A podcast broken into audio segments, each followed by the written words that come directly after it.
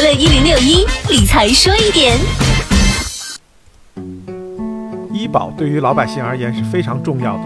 那么医保需要缴满多少年？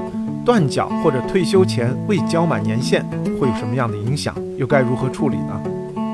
首先，我们要回答一下医保要交多少年才能享受终身医保待遇。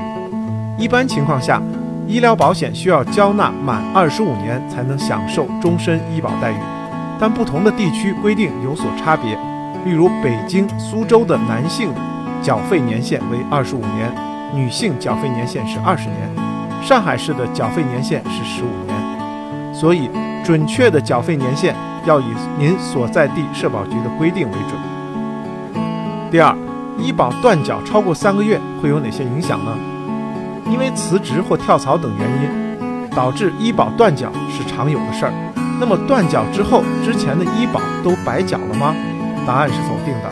此前所缴纳的医保账户内的资金仍然可以正常使用，累计缴费时间也不会清零。但是，如果医保断缴超过三个月，会有两方面的影响。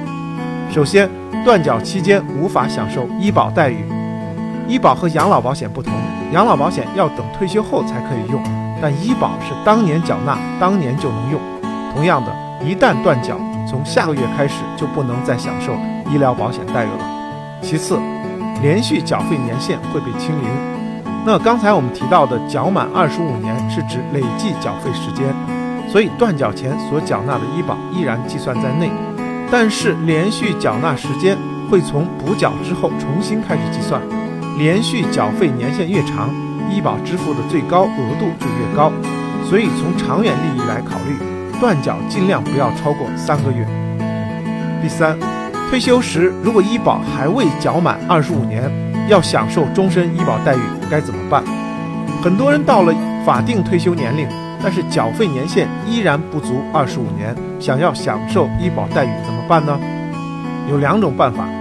第一种呢是一次性补足医疗保险差额缴费年限，仍可终身享受医疗保险待遇。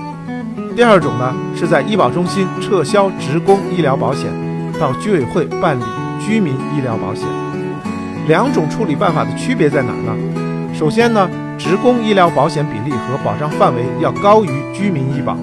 其次，职工医疗在退休之后每个月会有一笔钱返还到个人医保账户，可用于门诊和购药，但居民医疗没有。